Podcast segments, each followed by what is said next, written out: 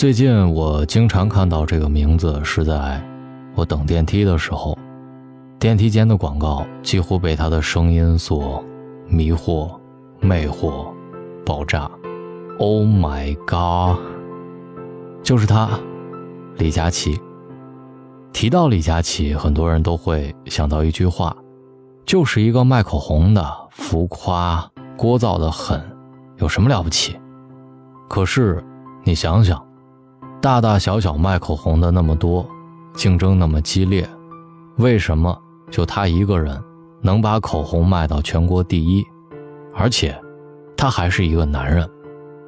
最近有个节目到李佳琦家去拍摄和采访，我们可能会有一个问题，就是能把口红卖到全国第一的男人，他家里究竟有多少口红？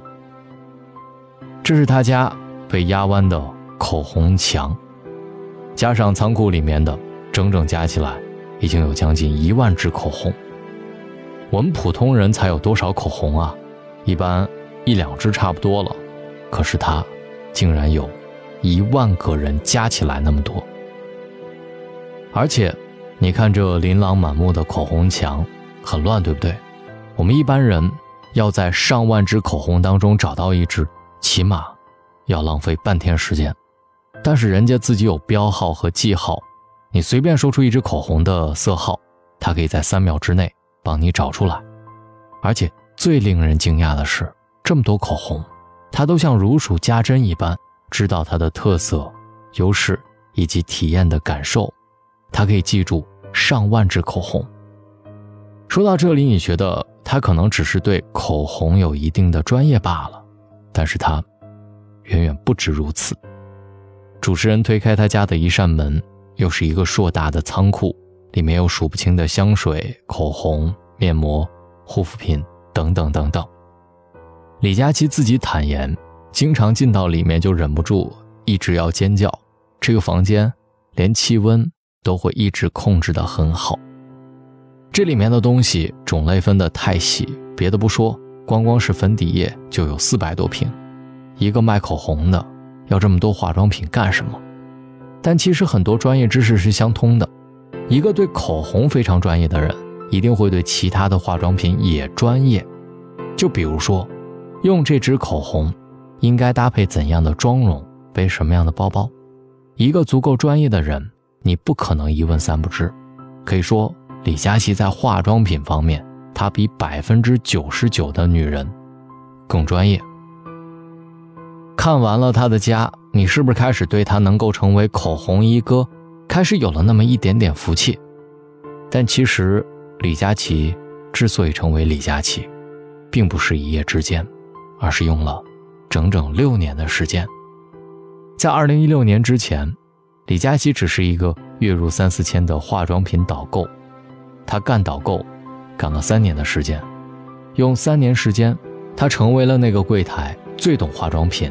最专业的导购。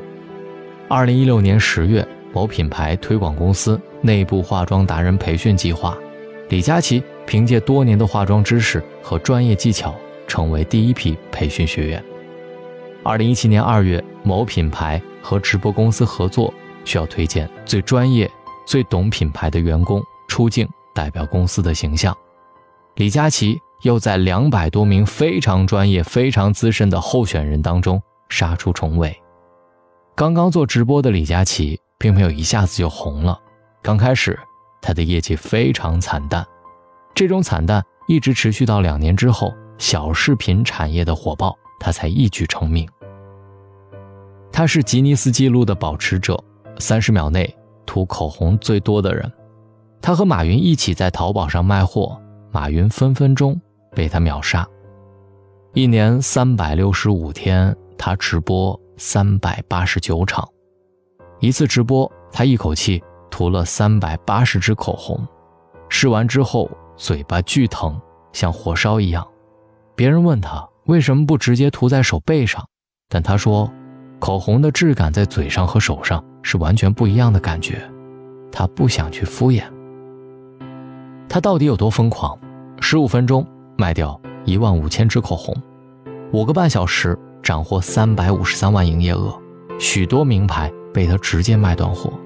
现在他住豪宅，年收入几千万，过上了令人向往的生活。从湖南老家出来的毛头小子，没背景，没资源，算是从底层逆袭上来的。对于李佳琦这个人，我是一个直男，不化妆，对口红也根本不感兴趣。要说喜欢他，真的谈不上。但我只想说一句：活该他赚钱。我知道很多人看不惯他，单凭借自己的专业和努力赚钱，这有什么好酸的呢？提到赚钱，很多人都会说到人脉和资源，但这些东西不是你想要就能得到的。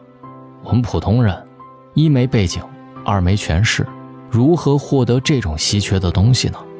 那只能靠自己自身的专业。所以说，专业。是这个时代上上升最快的敲门砖。如果你不专业，认识再多牛气的人，参加再多社交都是徒劳，别人想帮你都不知道该从哪儿下手。相反，如果你足够专业，你想要的资源都会慢慢的被你吸引过来。电影《无双》当中，财团老板吴福生，周润发演的，为什么一直要找李问合作呢？李问只是一个毛头小子，钱也没有，资源也没有，他却愿意给他钱，还分给他股份，因为李问足够专业，他做出来的产品超越了市场上所有的竞品。就拿我自己来说，我上一份工作行业非常小众，进去的那家公司老板直接让我做部门主管，他算是我生命当中的贵人。为什么老板放心把整个部门交给我呢？我出生于农村，家里没背景，但是我足够专业。这家公司对于这个业务的探索也只是刚刚起步，而我已经专注于这个领域一年多了，我的专业程度和认知远远在他们之上。老板聘我之后，可以为整个公司避免走很多弯路，而且可以掌握更多的行业信息。他为什么不这么做呢？专业性就注定了稀缺性，而稀缺性就决定了你不可替代的存在价值。在这个时代，很多人没有背景，没有资源，但如何让你在众多的这些人当中脱颖而出呢？那就是，有的人还在为家里没有背景、没有权势而抱怨的时候，有的人早已静下心来，悄悄打磨自己。他们足够专业，足够出彩，这样的人更容易被看到，也更容易获得青睐和赏识。还记不记得那个卖土豆的故事？在美国的佛罗伦萨州，一个叫约翰，一个叫哈利的两个年轻人，同时进入一家蔬菜贸易公司。三个月之后，约翰。得到了晋升，工资翻番，而哈利还在原地踏步。哈利不满地质问老板：“都是同时进来的，为什么区别这么大？”老板没有直接回答他的问题，而是说：“现在公司准备预定一批土豆，你先去打听看看。”哈利匆匆走出去之后，半个小时就满头大汗回来。他告诉老板：“有个吉农蔬菜批发中心有土豆卖。”老板问他：“多少钱一斤？”有几家，他却说不知道，然后又跑出去问。半个小时回来之后，他如实答复了老板。这个时候，老板又问他库存有多少，质量怎么样，最低的折扣是多少。他又不知道，准备匆匆去问。这时，老板叫住他，把约翰叫了进来。约翰回答老板说：“二十公里外的吉农批发蔬菜中心有三家卖土豆的，其中两家是卖零点九美元一斤。”一家是卖零点八美元一斤，我看了这个零点八美元的价格更便宜，质量还是最好的。我谈了一下，估计能零点七美元拿下。他们的库存有五百吨，而且他们有货车可以免费送货。约翰不用临时出门打听，就可以知道土豆的实时动态。他对于讯息的掌握比哈利专业的多，而哈利只能惭愧地低下头，从老板的办公室走了出去。可能我们很多人都会有一个误区，只有那些高大上、看起来光鲜亮丽的工作，比如说律师、法官、主持人、会计师、演员等等等等，才谈得上专业。但其实不是，我们普通人只要多花一些心思，往更深处想一想，就能超越大部分人。之前领英有一个大数据统计引发热议，它里面有一条写的太现实，戳中了无数的上班族。二十七岁，如果你还只是基本打杂，还不能做到专业，做到管理岗位，那么你就已经被同龄淘汰了。现实。就是这么残酷，各行各业都是如此。你不用专业去证明自己，那么就只有被淘汰的份儿了。我们已经不再年轻，现在这个时代不会对那些混吃等死的人保留任何同情。想要不被淘汰，你得不断打磨自己吃饭的本领，让自己更为专业。有句话说得好，即便你现在只是一个寂寂无名的 nobody。但是只要你把现在的工作做到足够专业，总有一天你会变成有头有脸的 somebody。当一个人没权没势的时候，专业就是你敲开这个世界大门的敲门砖。好啦，大龙的读书会就在你耳边悄悄地说到了这里。找到大龙的方式：新浪微博找到大龙，大声说，或者把你的微信打开，点开右上角的小加号，添加朋友。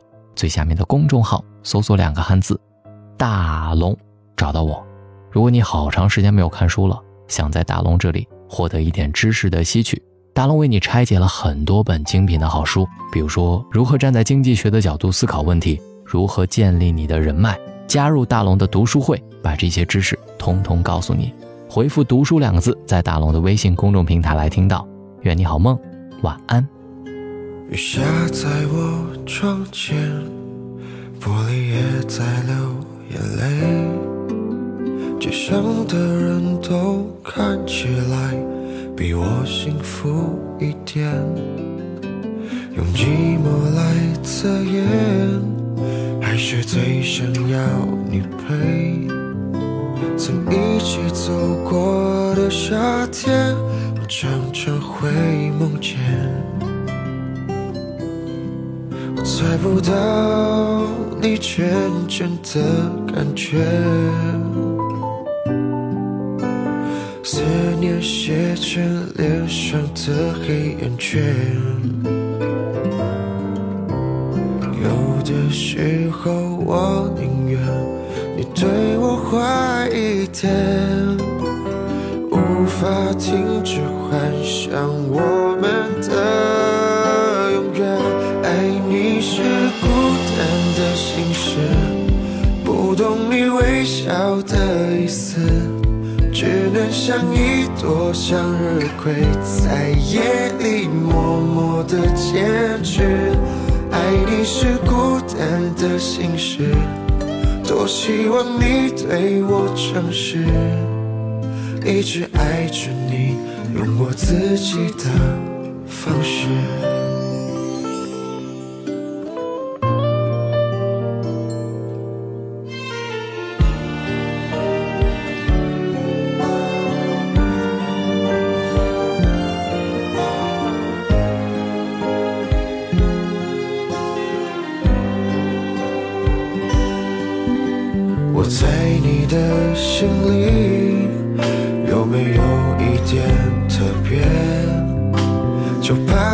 终究没发现，我还在你身边。我猜不到你真正的感觉，